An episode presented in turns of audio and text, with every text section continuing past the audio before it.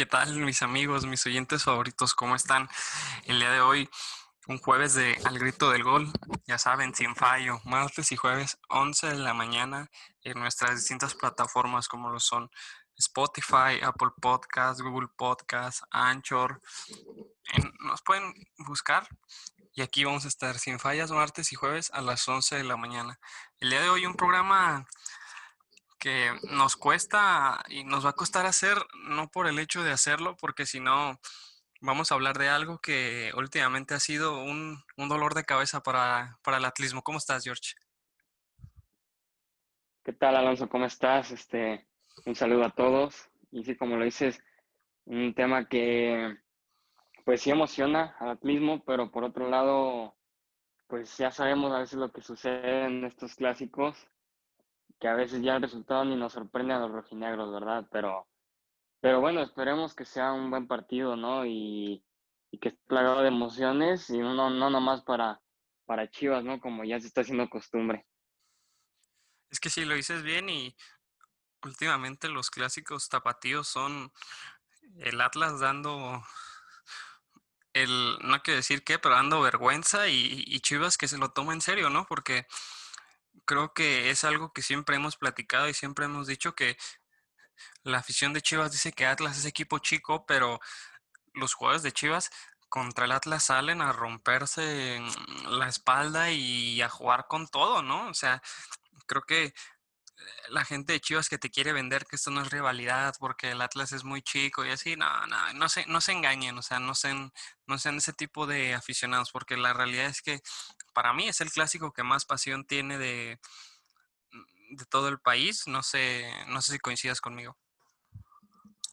Por supuesto que sí coincido contigo, porque no veo ni que el clásico nacional, ni que el clásico regio o el joven o el capitalino o los mil clásicos que le hacen a la América despierten más pasión que este y sí, estoy totalmente de acuerdo, es el clásico más, más pasional, a pesar de, pues sí, como le dices, una diferencia pues grande entre ambos equipos, pero de todos modos se sabe que cada clásico es un partido aparte en toda la liga. Este, hay veces incluso que el desempeño de un técnico se basa en cómo, cómo le fue en el clásico y pues siempre que inician del primero al, minuto 90, pues es un partido muy pasional, es un partido de muchísimas emociones y nadie quiere perder. Obviamente, como ya lo has dicho, Chivas últimamente ha demostrado que, que sabe lo que es un clásico, que sabe, sale a jugar como un clásico lo exige.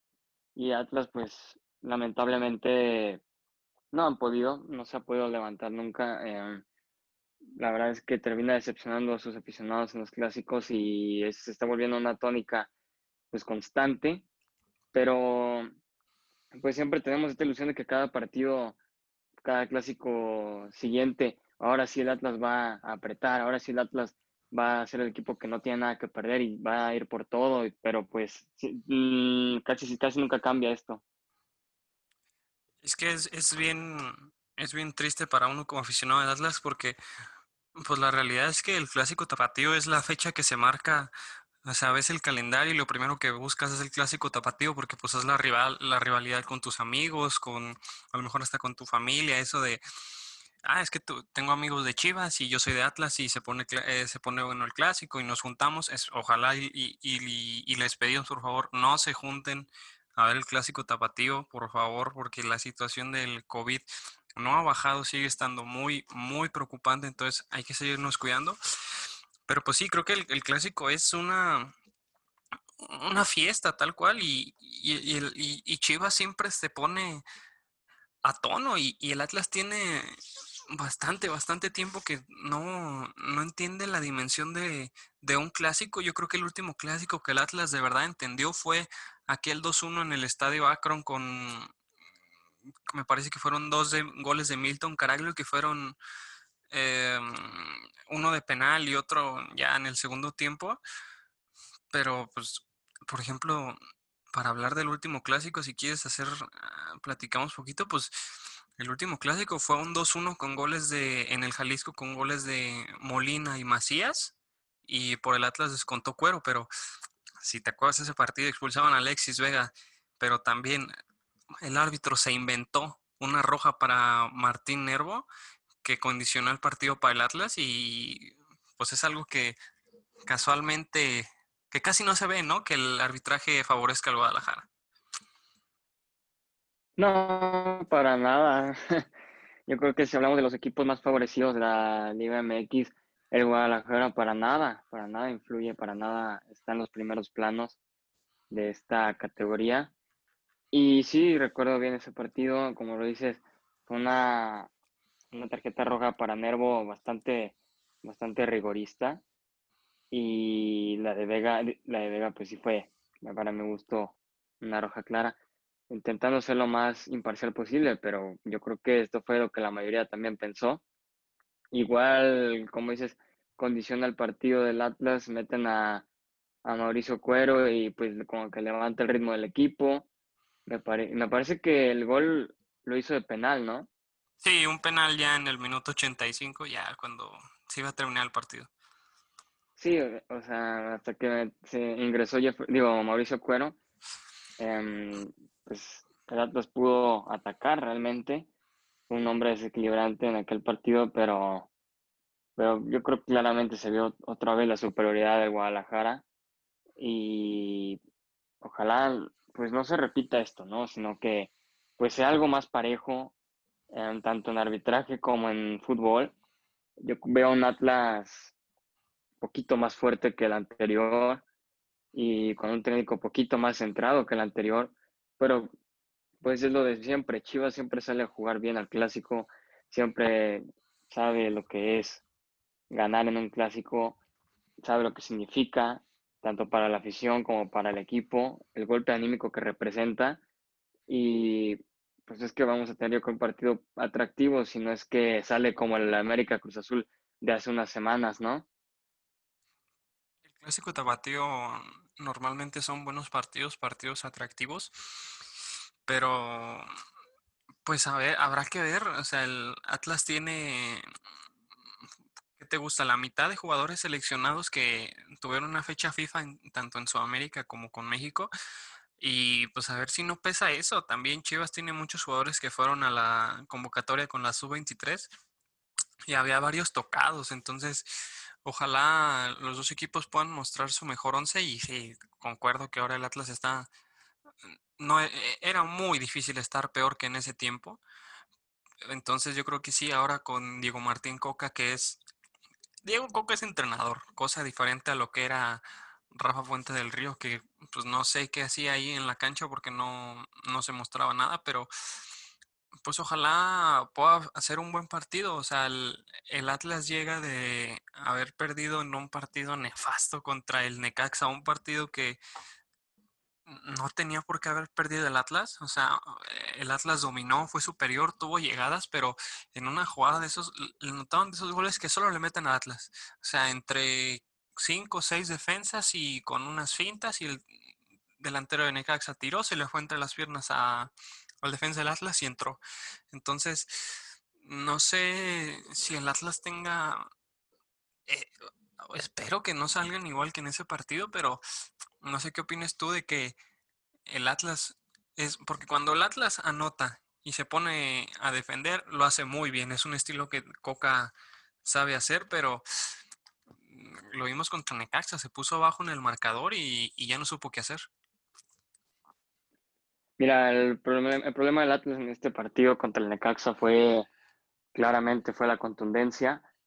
Em, me parece que fueron como cuatro o cinco llegadas que tuvo que fabricar el Atlas para acercarse al gol y aún así no lo logró. Mm, al Atlas le hace falta un 9, le hace falta un killer, le hace falta un hombre que te resuelva el partido con un gol, a pesar de que estés jugando mal o estés jugando bien que siempre aparezca.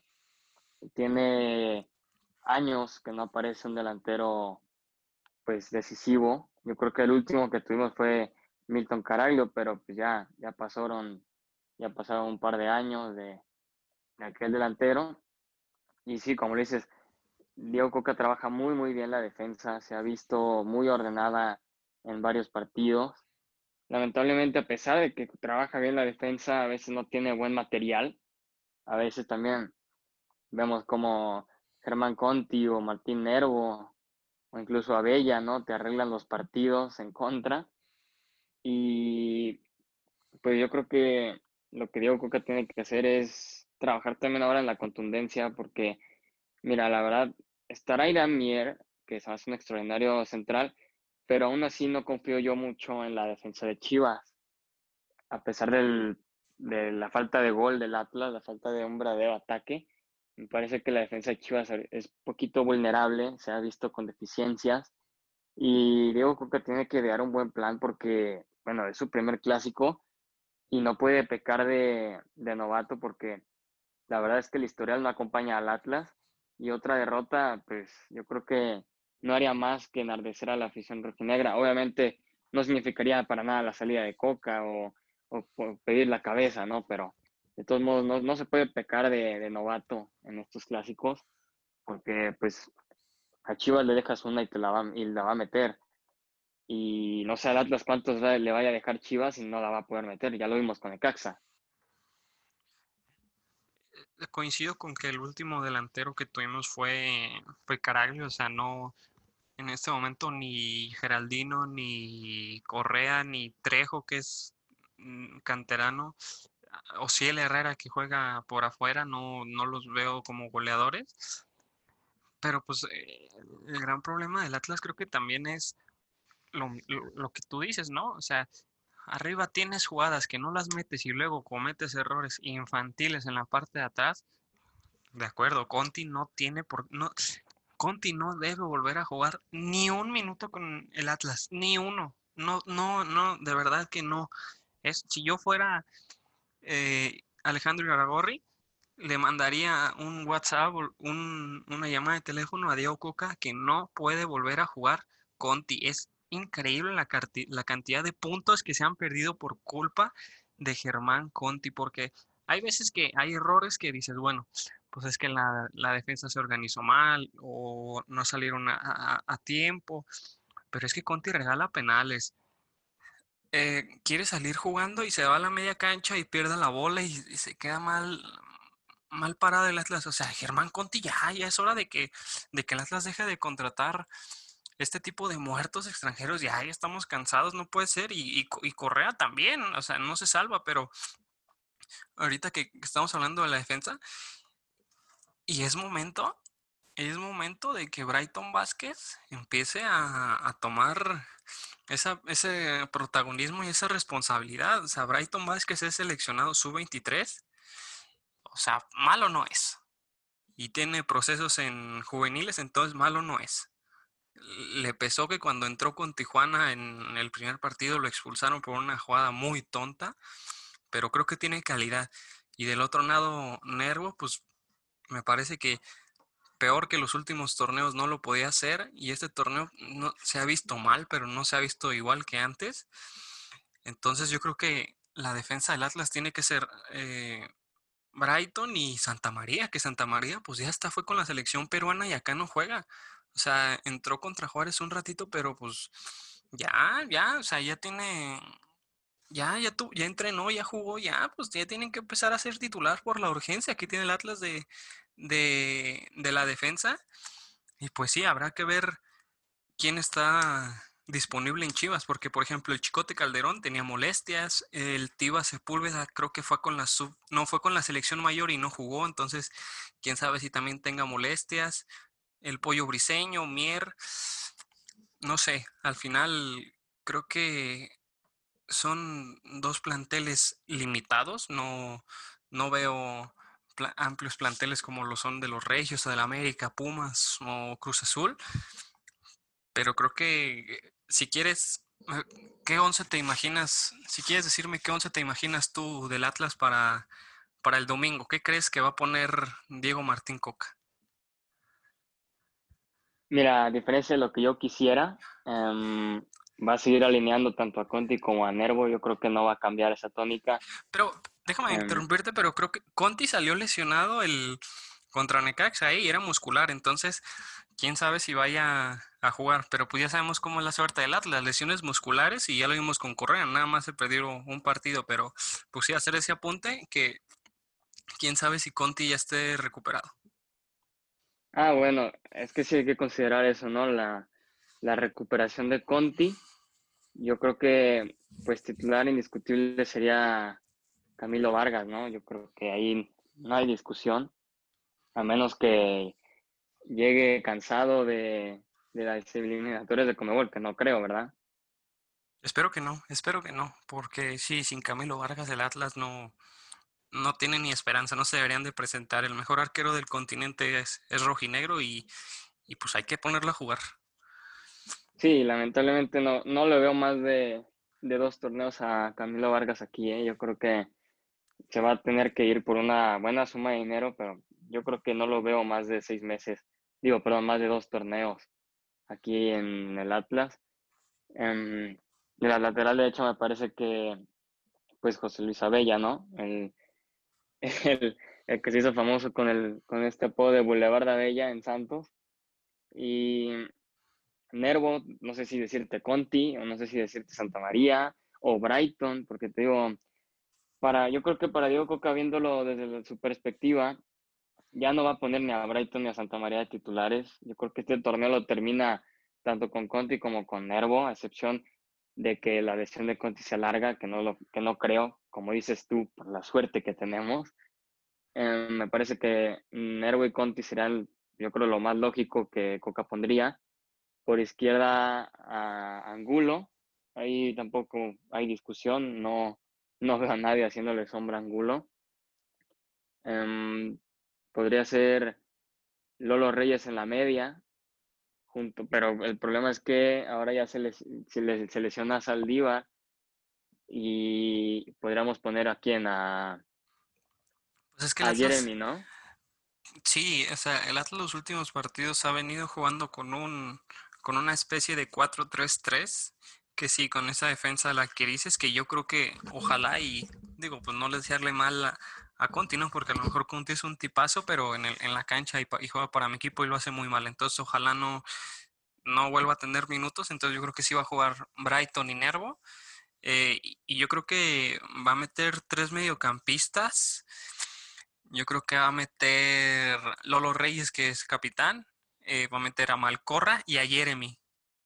Y creo que va a, va a tener cepillado a, a Renato Ibarra porque creo que le tiene más confianza a um, Isijara.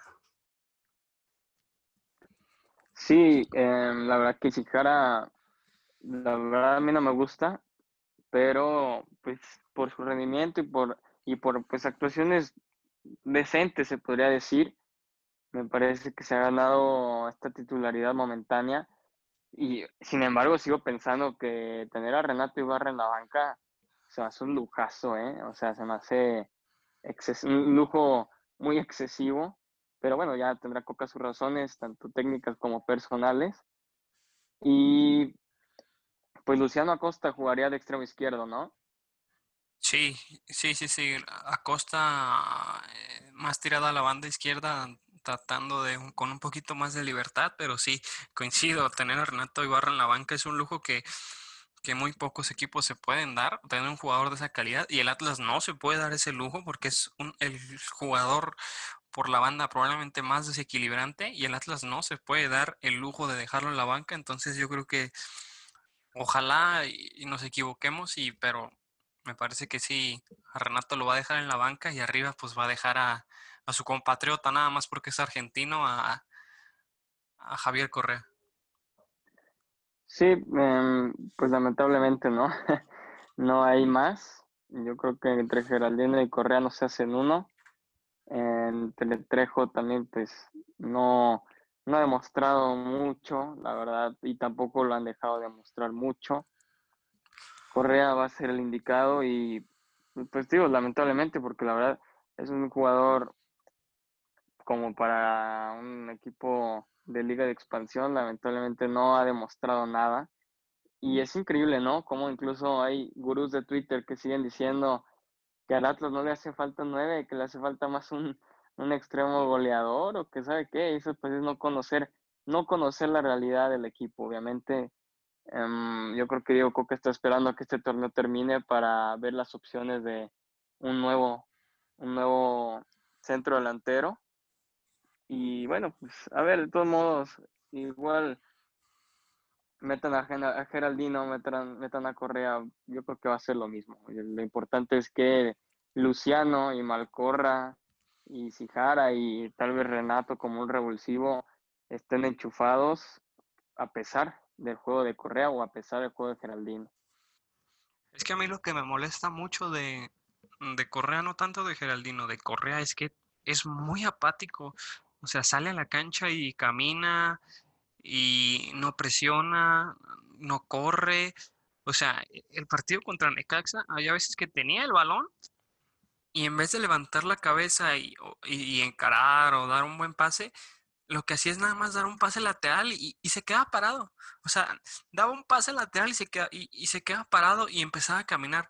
No, pues le tienes que meter intensidad. Por lo menos Geraldino sí se le ve un poquito más de sangre y corre un poquito más, pero pues también Geraldino no mete ni una. Entonces, sí, me parece que de los dos no se hace uno y, y, Brian Trejo tendría que aprovechar esta oportunidad porque si no es ahora, no sé cuándo pero también dicen que el muchacho sí le gusta la fiesta y le gusta el cigarro, entonces ya con ese tipo de cosas no se puede hacer nada, pero pues si nos íbamos a quedar con Correa y con Geraldino, pues mejor, mejor dejaba a Barceló, que por lo menos tenía carisma y sí corrió un poquito más, ¿no?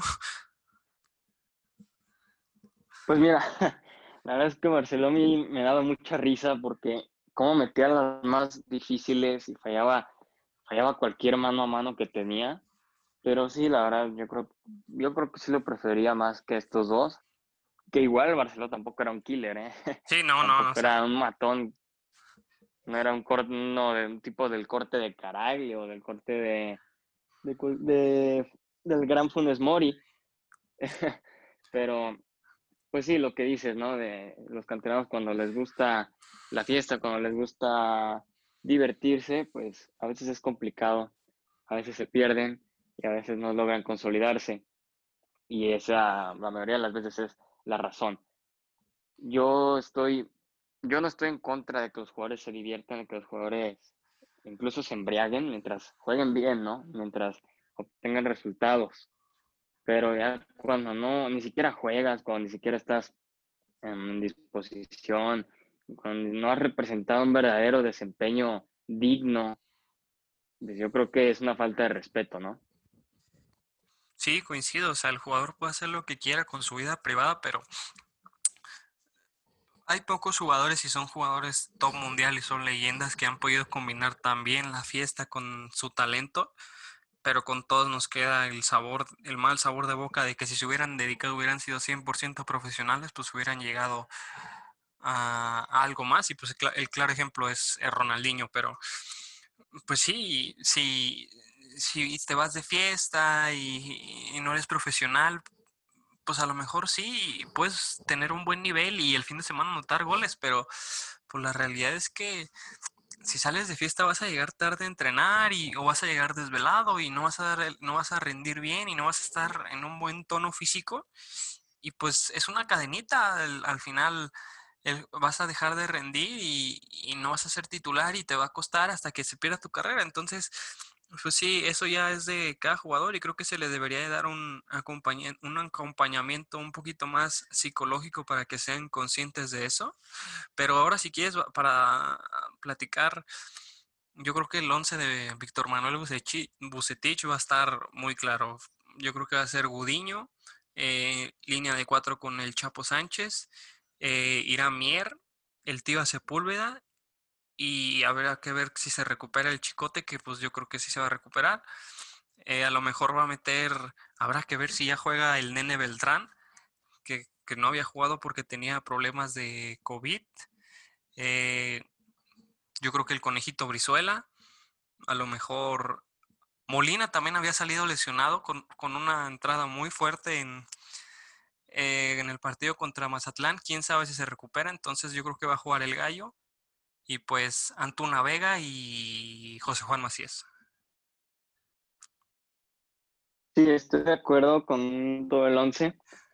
Y mira, hace muchos programas anteriores que platicábamos de la situación de, de JJ Macías y su falta de gol y su cabeza que no está en la cancha y que está en otros lados y mirando hacia otros destinos, que no nos sorprenda ¿eh? si sale con dos o tres goles de este partido, porque siempre los jugadores de Chivas o de cualquier otro equipo que anden mal, se levantan contra el Atlas, lamentablemente.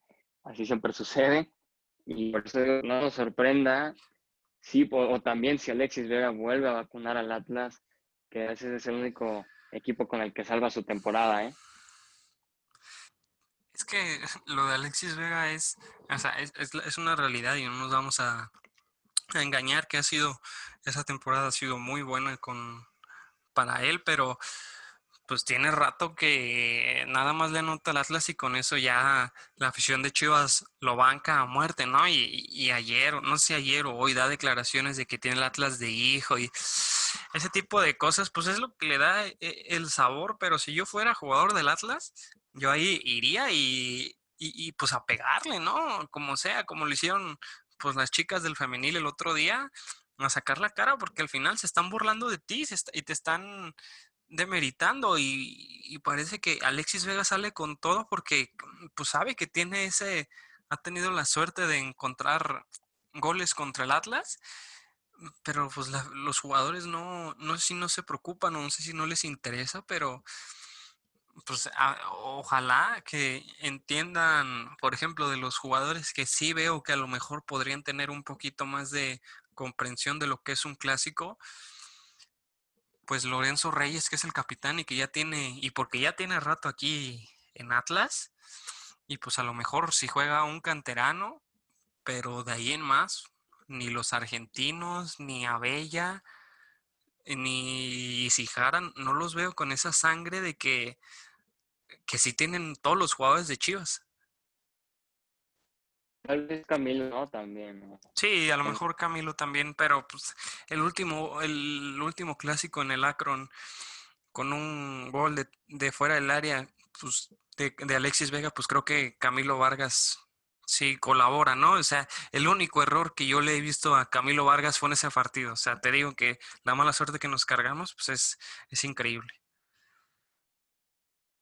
Sí, la verdad de Camilo, cómo ha salvado al Atlas mil y un veces. Y en el partido pues, más importante de la temporada se equivocó, pero, o sea, sí fue doloroso. Pero pues a un hombre que está comprometido y que te entrega buenas actuaciones, sabes, sabes que está, sabes que está comprometido y lo perdonas. O sea, se gana el perdón rápidamente porque son figuras, simplemente eso, son figuras tienen sus errores obviamente como cualquiera. Y como le digo, son figuras porque no se equivocan tanto como los demás. Um, pues sí, lo de Alexis Vega, te digo, o sea, es que es increíble cómo salva sus temporadas metiéndole gol al Atlas. Um, la afición ya casi casi lo hace ver como si te vendieran a, a Omar Bravo en sus meros, tiempos, ¿no? O a Chava Reyes con, con su con el campeonísimo, o, no sé, parece que la afición de Chivas ve a un jugador bueno en el clásico y ya fírmenmelo por tres temporadas. Sí, e, es, es, es, un poco de lo que ya hemos comentado siempre, de que Chivas está muy protegido por tanto como la prensa como por su afición. Y es el gran problema que siempre voy a decir yo que tiene Chivas. Ahí está la Chofis. La Chofis dio un extraordinario partido contra Monterrey y un muy buen partido contra Pumas y se hizo ídolo, o sea, se hizo ídolo de la afición y pues de ahí en más no ha hecho nada más la Chofis.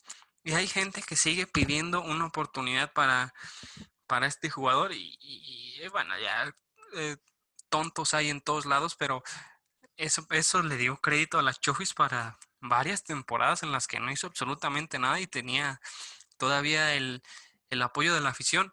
Pero sí, hablas del duelo mencionas a Camilo Vargas y Alexis Vega y creo que son los dos jugadores a seguir, ¿no?